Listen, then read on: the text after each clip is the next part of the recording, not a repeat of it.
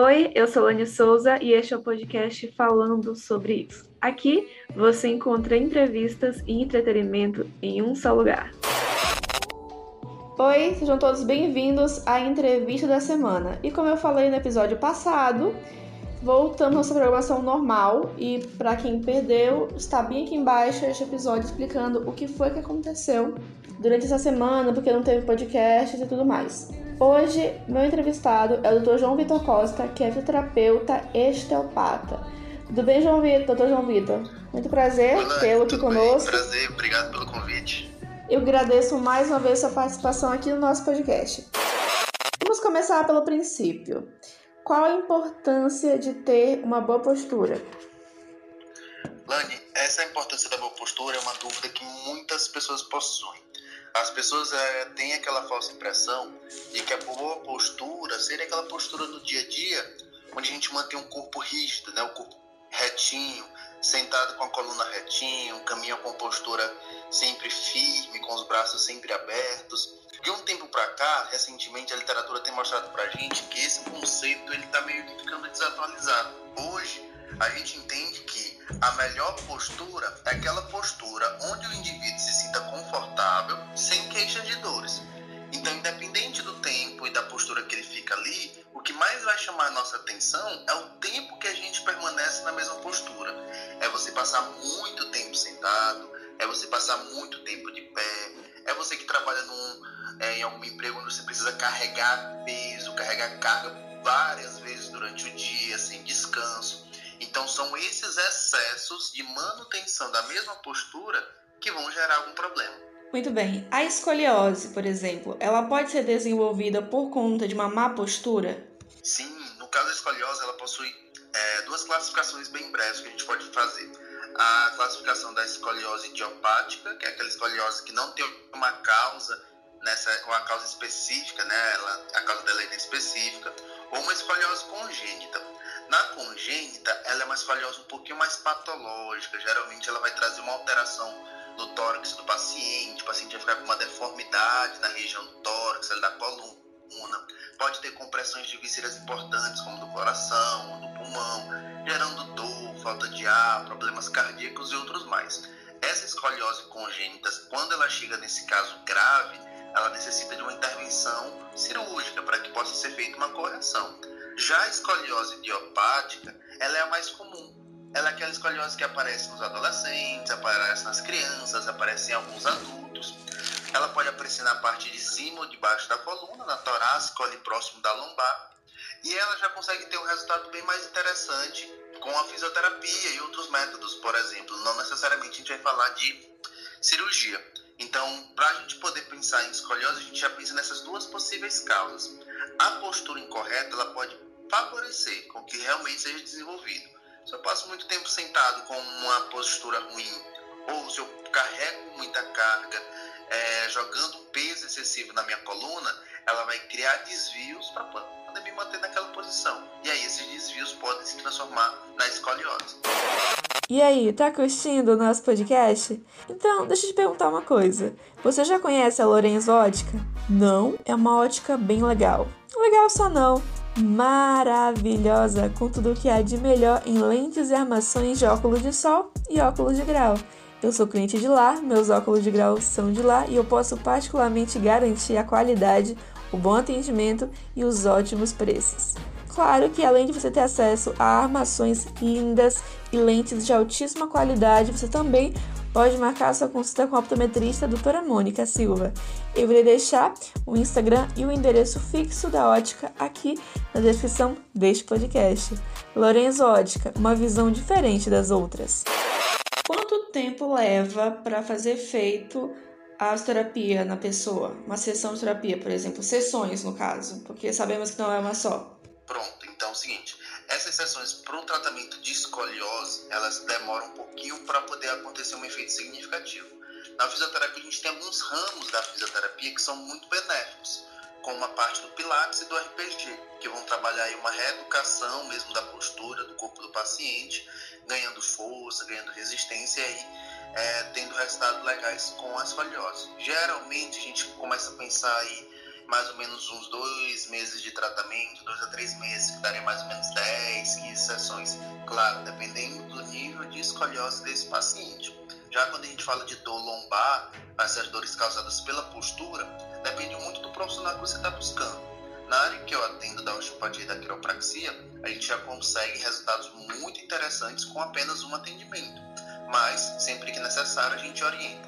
Geralmente, na minha prática, são em torno de dois ou três atendimentos para a gente resolver totalmente essa dor. Muito bem.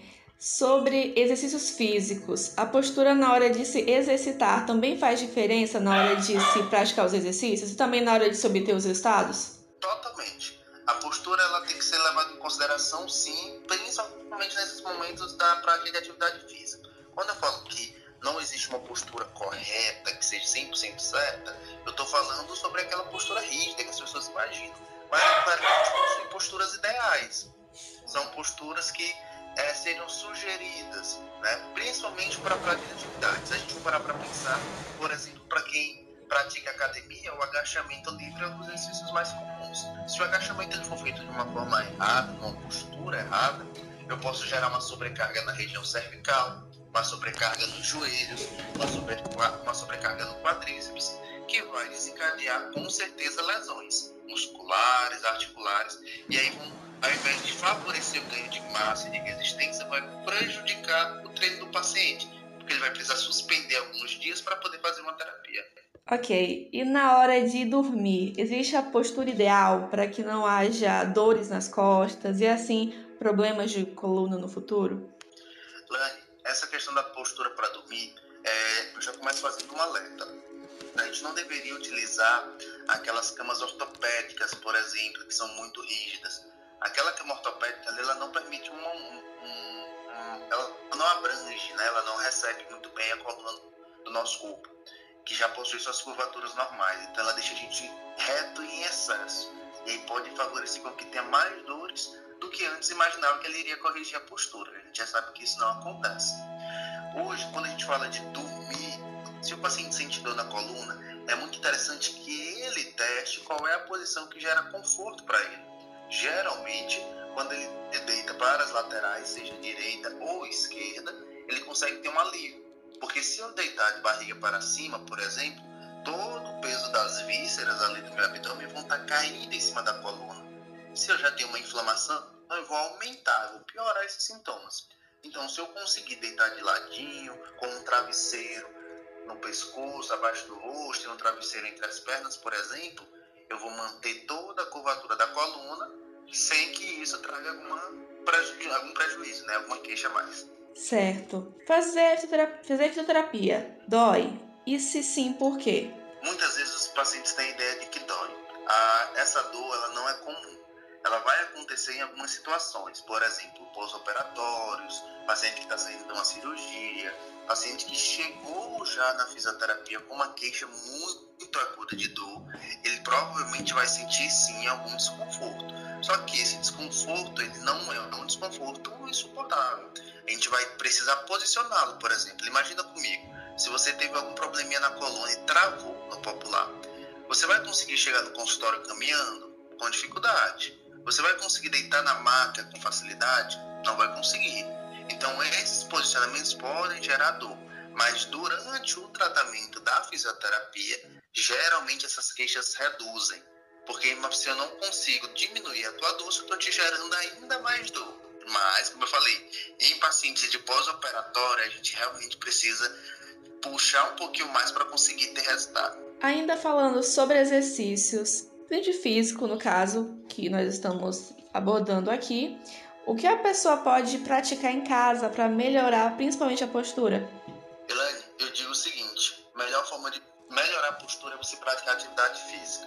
Seja ela em casa, seja ela num, numa praça, seja ela numa academia. A prática da atividade física faz com que melhore o nosso sono, o nosso humor, melhora o nosso sistema é, metabólico, cardiovascular. Então, só o exercício ele já é um remédio fantástico. O que hoje tem melhorado muito com acesso aos vídeos da internet, onde você pode receber treinos né, simples para fazer em casa, sem necessariamente precisar estar tá se ausentando de casa. Então a mensagem que eu deixo é de que realmente a gente tente sair um pouco mais do sedentarismo. Ele que é o maior vilão. Muito bem, e para finalizar nossa entrevista, o senhor gostaria de falar mais alguma coisa sobre o assunto? Sobre um pouquinho sobre essas dores na coluna, sobre postura, mas eu acredito que para quem está ouvindo vai ser fantástico saber que boa parte desses mitos que a gente acredita que sejam válidos, na verdade já estão entrando em desuso. E entender que a gente tem sim formas de prevenir, é, reduzindo muito mais as queixas depois que a dor aparece. Então, se a gente pensar no exercício como um, um remédio e também uma prevenção, ele seria nosso maior aliado, junto com a fisioterapia. Qualquer pessoa ela pode procurar a fisioterapeuta e, junto ao fisioterapeuta, realizar uma avaliação para que ele possa dizer se vão ser necessários mais alguns atendimentos ou se apenas um atendimento vai ser válido, ou em muitos casos, realizar um atendimento e deixar algumas orientações para dar continuidade em casa. O fisioterapeuta ele não precisa de uma requisição médica, você pode marcar diretamente com ele e realizar seu atendimento. É a melhor pessoa para lhe indicar nesse momento. E para finalizar de vez, doutor João Vitor, o senhor pode nos dizer aonde o senhor está atendendo para que os nossos ouvintes possam lhe fazer uma visita, marcar uma consulta também? Pronto, Lani, eu atendo em Caxias, atendo em Teresina. Eu vou deixar para os acompanhando o meu Instagram, que é o arroba doutor.joãovictor com C Costa, arroba doutor.joãovictor com C Costa pode colocar lá no Instagram, vai me encontrar com facilidade. Lá eu posto algumas dicas sobre posturas, auxílio para tratamento. Se alguém tiver alguma dúvida e precisar de atendimento, a gente pode começar a conversar por lá e direcionar para as clínicas em Teresina e em Caxias. O Instagram do nosso Dr. João Vitor, o arroba no caso, estará aqui na descrição deste podcast junto com os dados do nosso parceiro desta semana, deste episódio, no caso.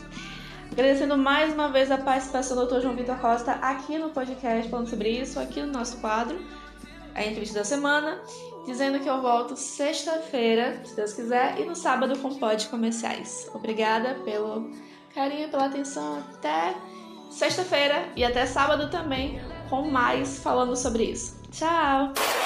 Oi, eu sou Lani Souza Oi, e este é o quadro. Souza e este, Souza e este é o Conversa. Oi, eu sou Lani Souza e este é o podcast falando sobre isso.